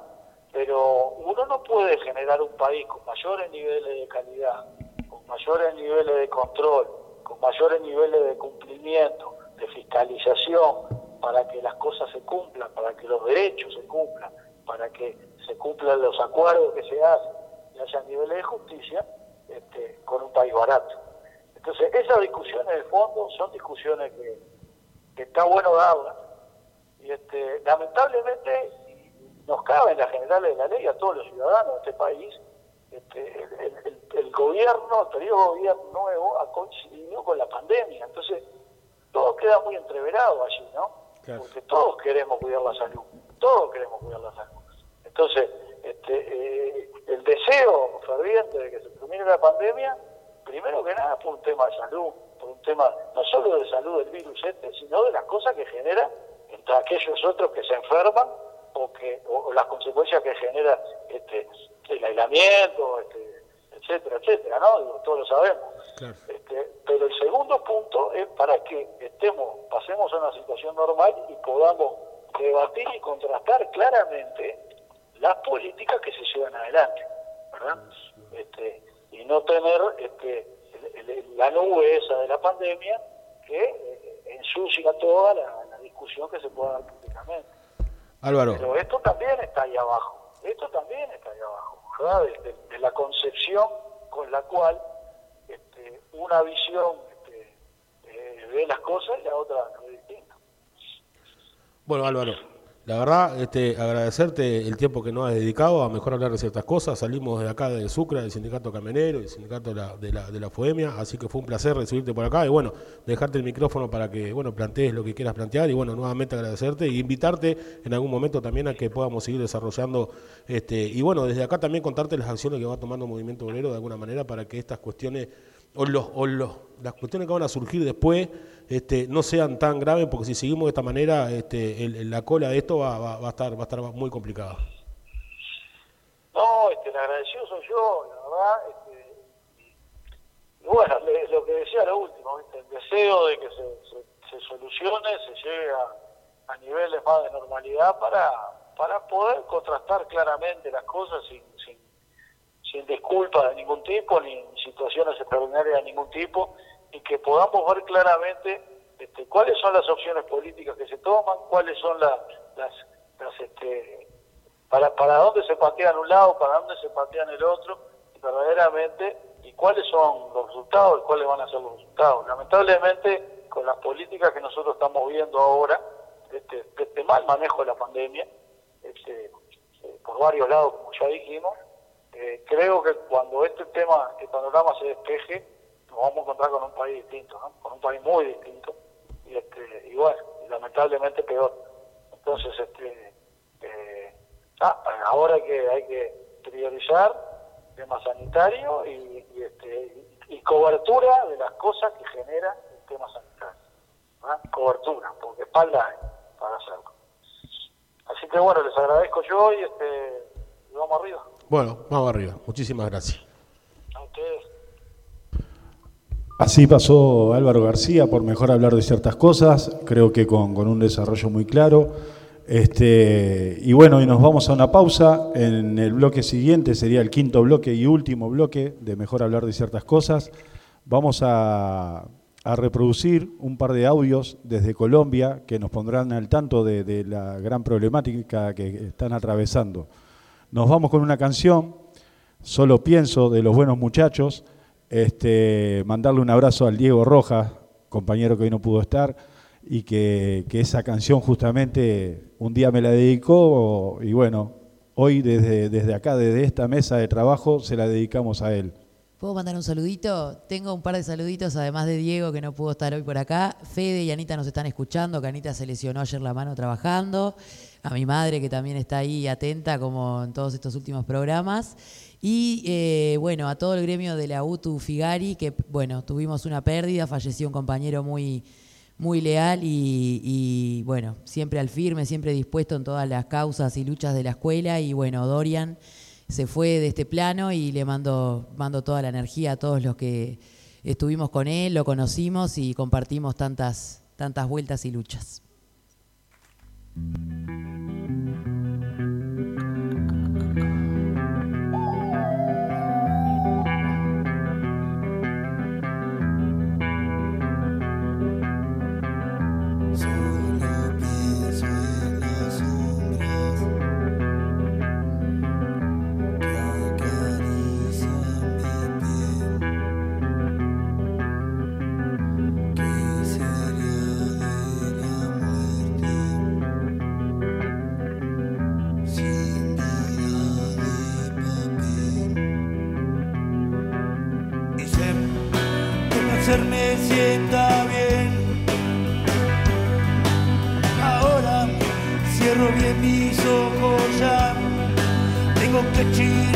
soprar.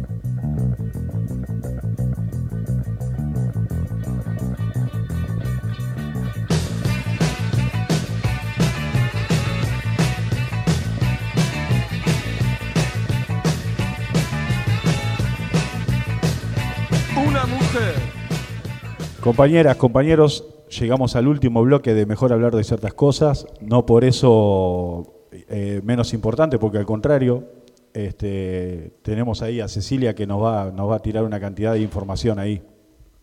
Bueno, para empezar tenemos, eh, voy a repetir los sponsors que tenemos, que son, voy a cambiar el orden, Óptica Camilos, eh, para afiliados y familiares del Sutcra tendrán un 20% de descuento, control visual gratuito y en el acto, lentes de cerca o de lejos desde 1.290 pesos y están en Mercedes 1344 y el teléfono es 2902-2073.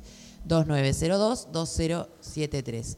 Tenemos también el estudio de piercings y tatuajes, Iron Yagami Piercing, que bueno, como el nombre capaz que complica un poco para buscarlo, el teléfono es 095-133-717, 095-133-717, por las dudas digo el Instagram, iron.yagami con y.piercing, así los pueden encontrar por Instagram. Y yendo al local, mencionando el nombre del programa, mejor hablar de ciertas cosas, claramente, te cobran los materiales descontando la mano de obra, ni más ni menos. Recordar también que se acerca un sorteo que ya comentaré el miércoles que viene con más información.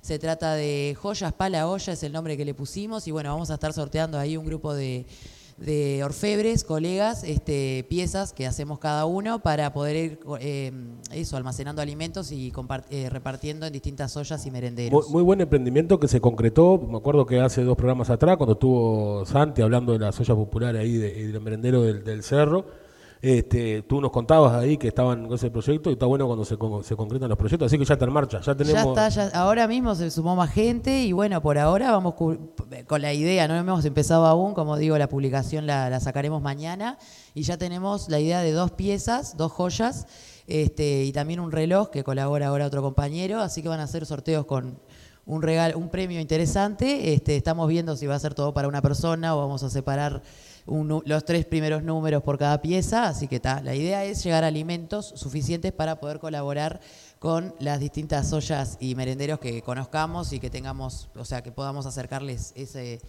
esa, ese conjunto de comida que podamos llegar a, almacenar ahí. Siempre las acciones solidarias de los que de, los que más se desatienden, porque estamos de acuerdo que lo- los artesanos, los que hacen arte, están todos de alguna manera siendo excluidos de todas las posibilidades de, de, alguna ayuda y sin embargo son así que saludar ese, ese emprendimiento ahí de, los de los compañeros y compañeras artesanos. Sí, vamos arriba, que la verdad que estoy recontenta porque se sumó mucha gente y, y ta, este, si esto sigue podemos cubrir varios meses ahí con varias colaboraciones. Así que ya les contaré el próximo miércoles.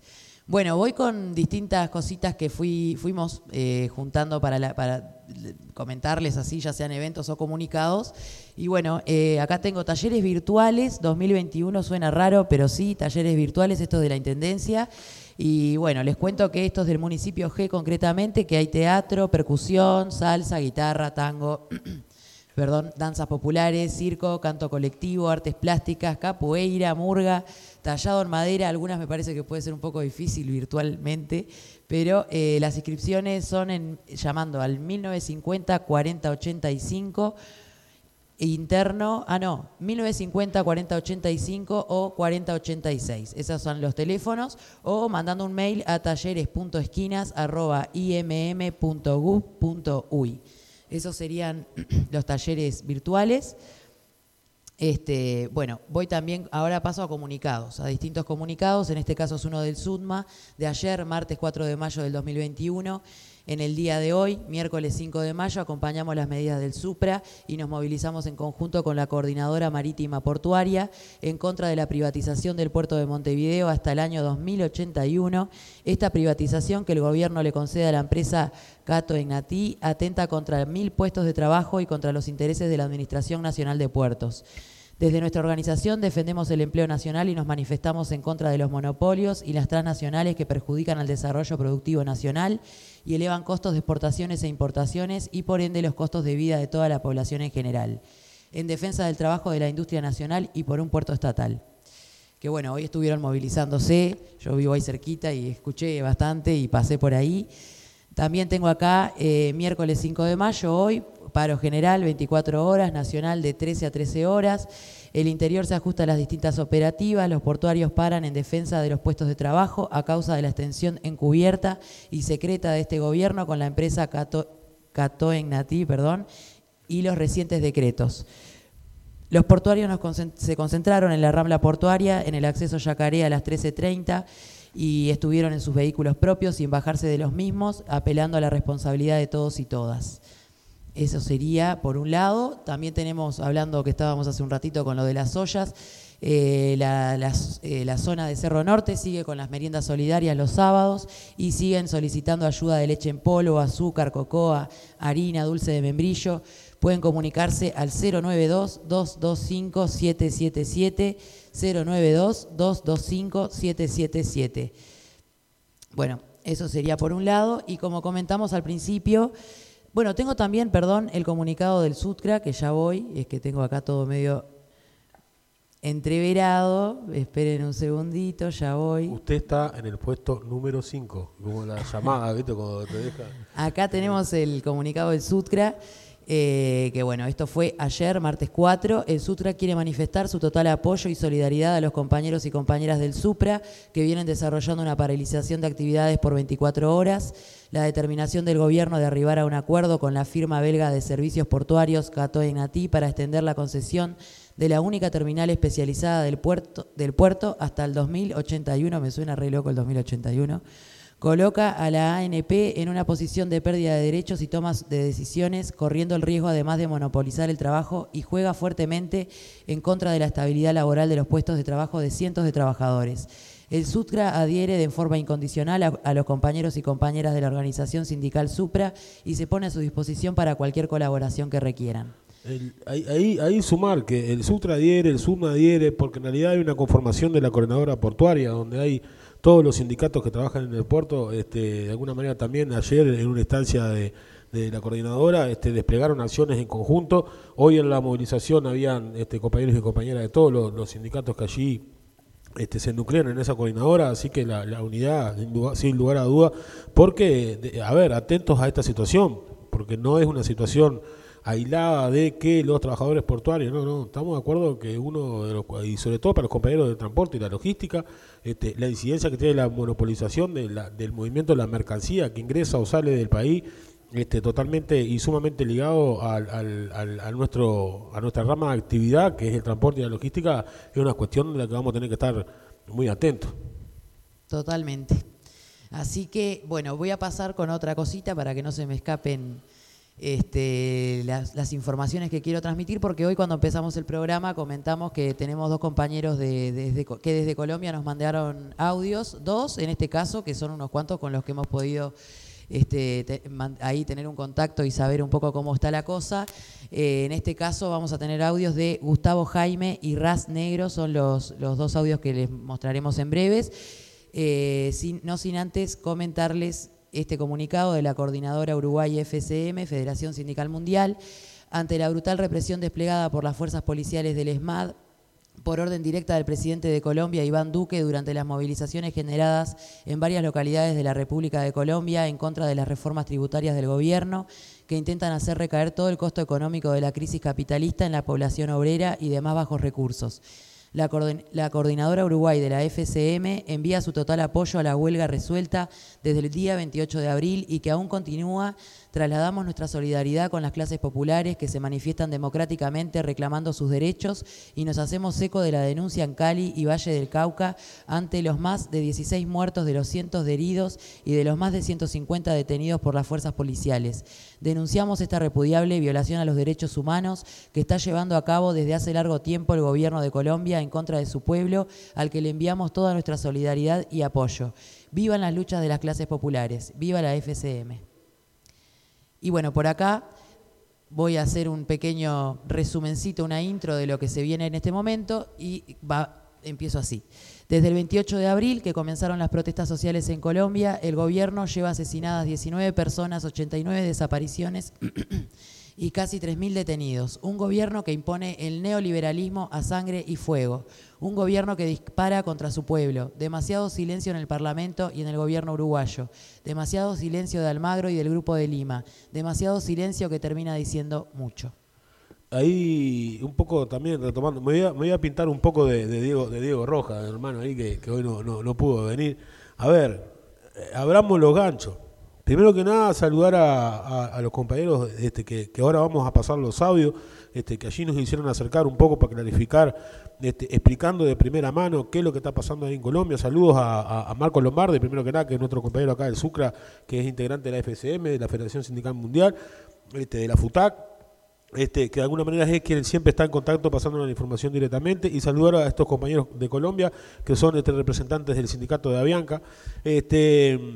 Pero nada, decía eso, vos, este, hoy lo, planteaba lo primero, no es una incitación a la violencia ni nada por el estilo, pero sistemáticamente se vienen dando transformaciones políticas que favorecen y fortalecen este, la- la- las políticas neoliberales. Y esto no son cuestiones de cuando hablamos a veces intrafamiliar y familiarmente con el vecino. Ah, otra vez me venía a hablar del sistema, del neoliberalismo, y que no podemos vivir sin eso, y que es la forma, y que lo otro es una locura. No, una locura lo que está pasando. Es una locura que estén matando estudiantes, que estén matando indígenas, que estén matando gente, porque, a ver, uruguayos y uruguayas, este, compañeros y compañeros, trabajadores y trabajadoras, está clarísimo lo que está pasando acá. Ajuste fiscal en Colombia en medio de una pandemia. ¿Qué diferencia hay con lo que pasó acá?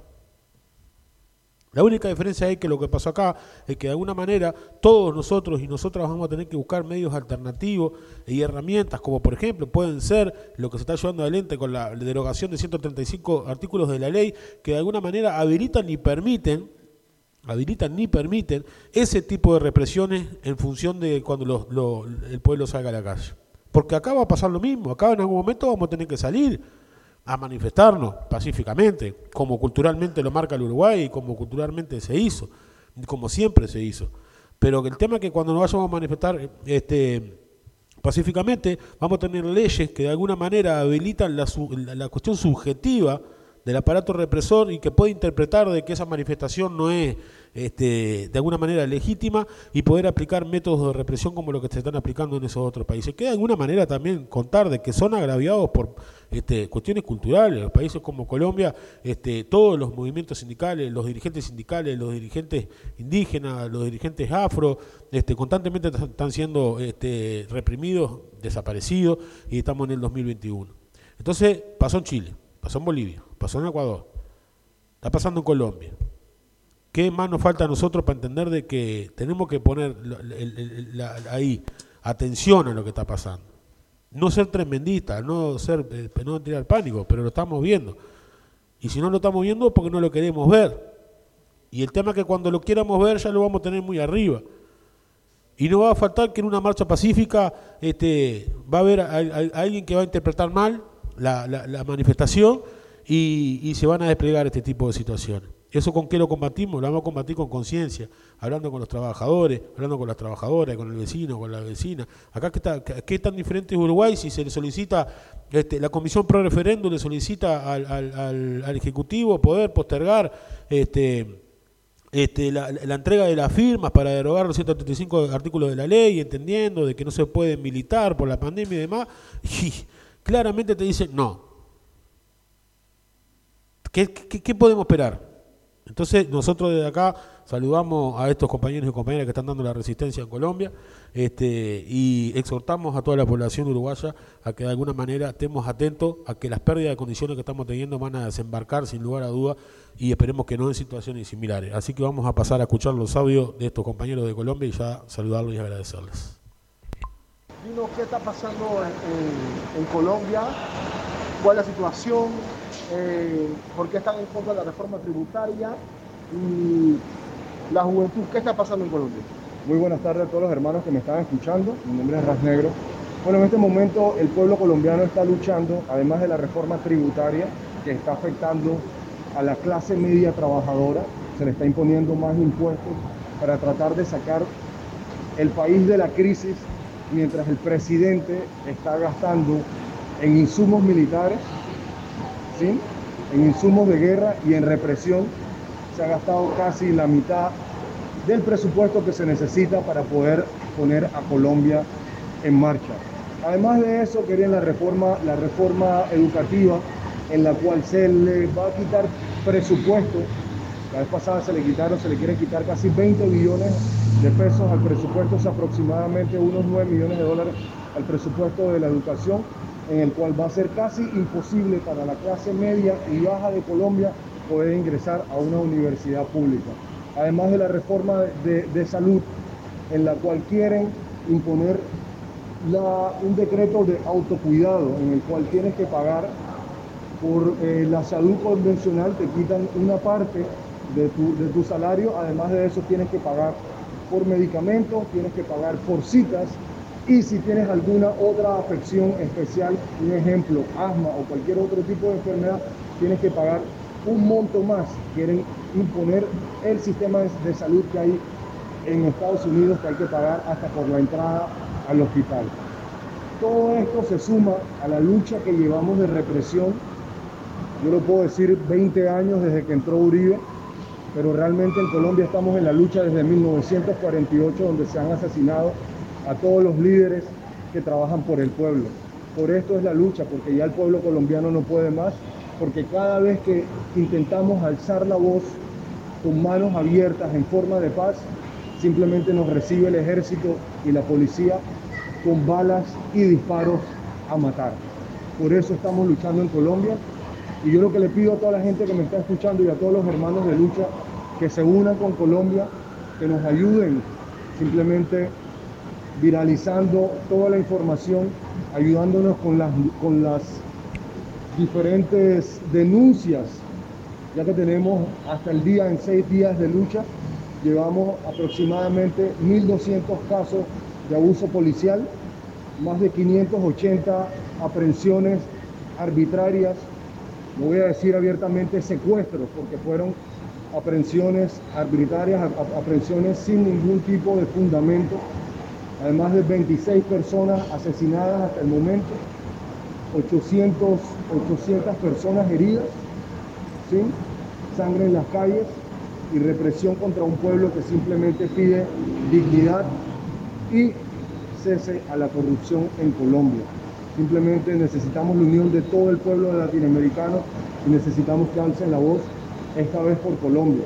Necesitamos la lucha completa para que el pueblo latinoamericano una vez más sea la potencia que fue en algún momento. ¿sí? La lucha sigue y recuerden que sin lucha no hay victoria. Muchas gracias por sus oídos. ¿Qué haces, hermano? ¿Cómo va? ¿Todo bien? Mala mía de no, de no poner al tanto la- las cosas. Eh, nosotros tuvimos un llamado del... Brutal este mensaje que nos manda el compañero ahí de, de- de Colombia. Estemos atentos a esta situación. Ahí nombraba claramente una cuestión muy similar a la que está pasando acá. Por eso decía, este, ¿qué más prueba, qué más prueba tenemos? Tenemos un Estado en Colombia que está invirtiendo en armamento, está invirtiendo en, eh, militarizar eh, al- al- al- al Estado, fortalecer las herramientas de represión. Este, es exactamente lo mismo que pasó acá. Vinieron, asumieron, compraron armas, compraron este Hércules, toda la cuestión, tanqueta. Entonces, vuelvo- volvemos a decir, si redundar en el mismo, en el mismo análisis, este, creo que desde acá tenemos que estar atentos a estas situaciones y el esfuerzo de todos, de todos y todas, de vilarizar este tipo de, si- de- de- de represiones que se están llevando en Colombia para que de alguna manera este, lo tomemos como ejemplo de lo que tenemos que defender que no, que no pase acá. Ahora ahí los compañeros de, de producción están buscando el otro audio del otro compañero ahí que nos mandó hoy. Este, así que nada, no sé César, ¿cómo, cómo la ve la, situación esta también para nosotros poder ir analizando desde acá? Compleja, compleja, compleja como lo que dijiste al principio, o sea, se viene dando en toda, en toda América.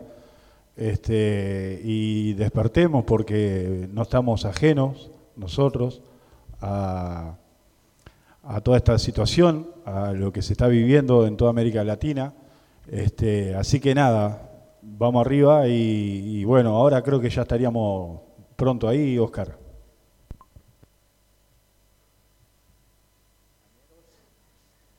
dirigentes del movimiento sindical uruguayo,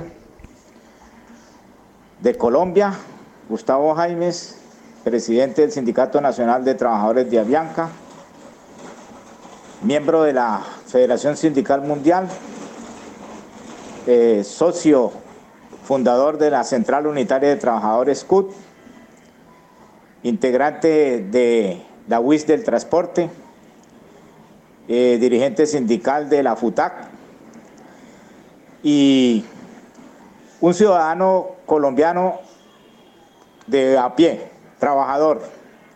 Toda mi vida me he dedicado a la lucha obrera y en su momento en la lucha sindical. Hoy quiero saludarlos a ustedes y quiero saludar al movimiento sindical uruguayo y al movimiento sindical internacional agrupado en la Federación Sindical Mundial para invitarlos a que continuemos la lucha desde los cinco continentes. Aquí en Colombia no es ajeno la represión, el modelo neoliberal fracasado y las políticas fascistas que en el mundo quieren acabar con la protesta social y la protesta pacífica.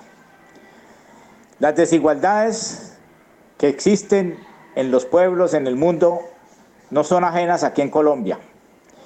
Y el motivo hoy que una vez más nuestro país se levanta, todos unidos, los, los indios, los campesinos, los trabajadores, los estudiantes, los padres de familia, los camioneros, los pequeños transportadores, todo el movimiento trabajador colombiano se une en una sola voz, rechazar, rechazar las políticas neoliberales, exigir un cambio de modelo donde las brechas de la desigualdad y de la, de la pobreza se terminen.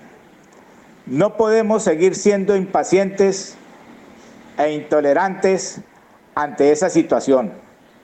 Ya decimos basta, basta. Somos víctimas, somos víctimas de la voracidad del capital nacional y transnacional. Cada día son menos las familias ricas y poderosas y cada día la miseria y la pobreza abunda en nuestro país. La razón que hoy estamos levantándonos junto al continente es para pedir, para pedir un cambio de modelo, para solicitar, para solicitar al movimiento mundial, que no desfallezcamos, que sigamos luchando, buscando la paz, buscando la paz, pero con justicia social. No queremos injerencia gringa, ni queremos injerencia imperial. No queremos eso. Somos capaces, somos capaces de dictar nuestro propio destino. Les digo una vez más, no pasarán, no pasarán. Continuaremos este paro y continuaremos nuestra lucha hasta que el pueblo sea escuchado y hasta que sea reivindicado. Les agradecemos a ustedes, compañeros, este espacio y les pedimos por favor que se solidaricen con nuestro movimiento a través de comunicados y a través de el, el voz y la voto para apoyar esta justa lucha. Les decimos que somos uno solo. Los trabajadores y los obreros en el mundo sol- somos uno solo. Y nos identifica una sola cosa. Siempre, siempre buscamos la unidad de la clase obrera, la clase trabajadora, la clase estu- estudiantil y siempre lo que queremos es el diálogo y la negociación. Eso es lo que queremos. Queremos también que se respete el acuerdo de paz pactado y que se respete el acuerdo de paz con los grupos que aún continúan en la lucha insurgente. Es necesaria la paz porque sin paz no hay vida. Viva el paro nacional colombiano. Viva, viva, viva. Bueno, no hay mucho más que decir. Viva la lucha de los pueblos latinoamericanos. Salud. Me despido hasta el próximo miércoles. Compañeros, un placer haber compartido un programa más de Mejor Hablar de Ciertas Cosas. Bueno, voy yo entonces. Así queda Ceci al final ahí. Yo, con permiso de, la producción, por fuera del guion, me tomé ahí un poco el, atrevimiento de, buscar algún material y algo que encontré que me gustó sobre un disco inédito de, para mí, uno de los mejores narradores y contadores, como lo, lo fue José Carvajal, el Zabalero. Encontré Volveremos y voy a leer una, pequeña parte de una canción de él. Y sepan que, y sepan que, y sepan que volveremos, y en la cresta del sudor clavaremos la bandera fabriquera, romperá la primavera, mano dura y la razón, y volveremos por los talleres, por la herramienta, por los sudores, por las escuelas, por las imprentas, por las verdades, por los colores, y volveremos desde la siembra, por la cosecha de las razones, y volveremos por los comparsas, por los caídos, por las prisiones. Con las manos metidas en la tierra y la estrella cuidándonos la espalda, haremos galopar de pecho al viento el bagual libertario de la patria. Con esto me despido, este, será hasta el miércoles que viene y salud. Y bueno, eh, me despido yo también, como siempre, con una canción, así, así como lo hizo César, pero narrándola. Y bueno, desde el vicio del rock y mejor hablar de ciertas cosas, y menciono al vicio por esta banda, una banda amiga, saltó la quinta banda uruguaya y nos vamos con una canción, Mundo en Cavernas. Hasta la próxima.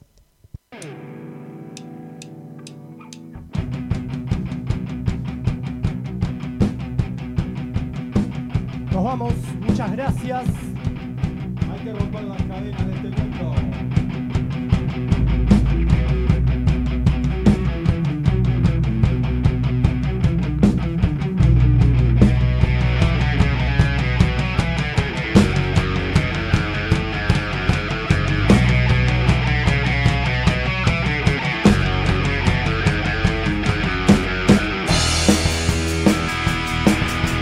de la sociedad perturban los sentidos. Una realidad fingida de engaños masivos. Sin poder ver más allá. Atrapados en cavernas, dormidos, reprimidos.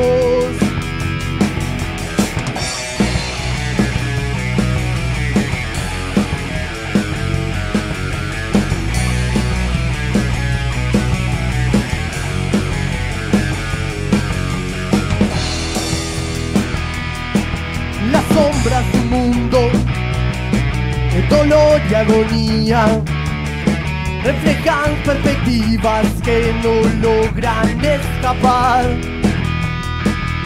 Que no buscan realidad. Verdades dormidas. Verdades reprimidas.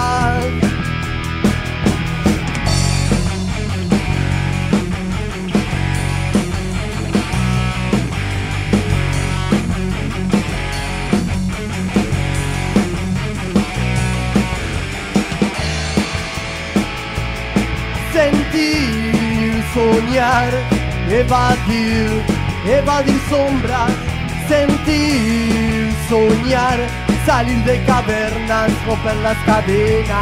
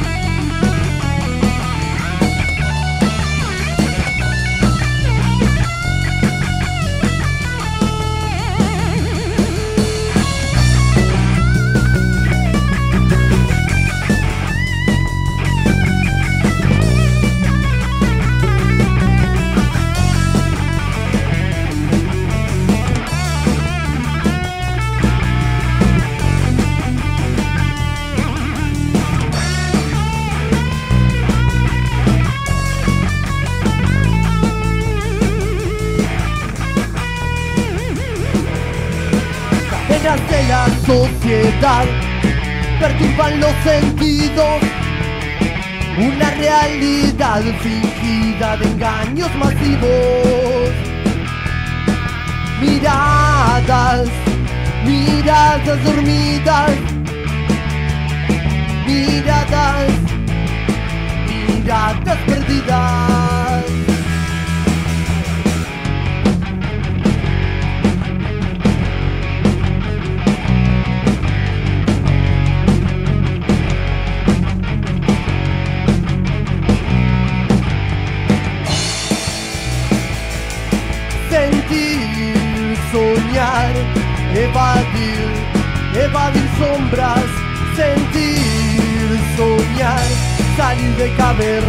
Romper las cadenas, sentir, soñar, evadir, evadir sombras, sentir, soñar, salir de cavernas, romper las cadenas.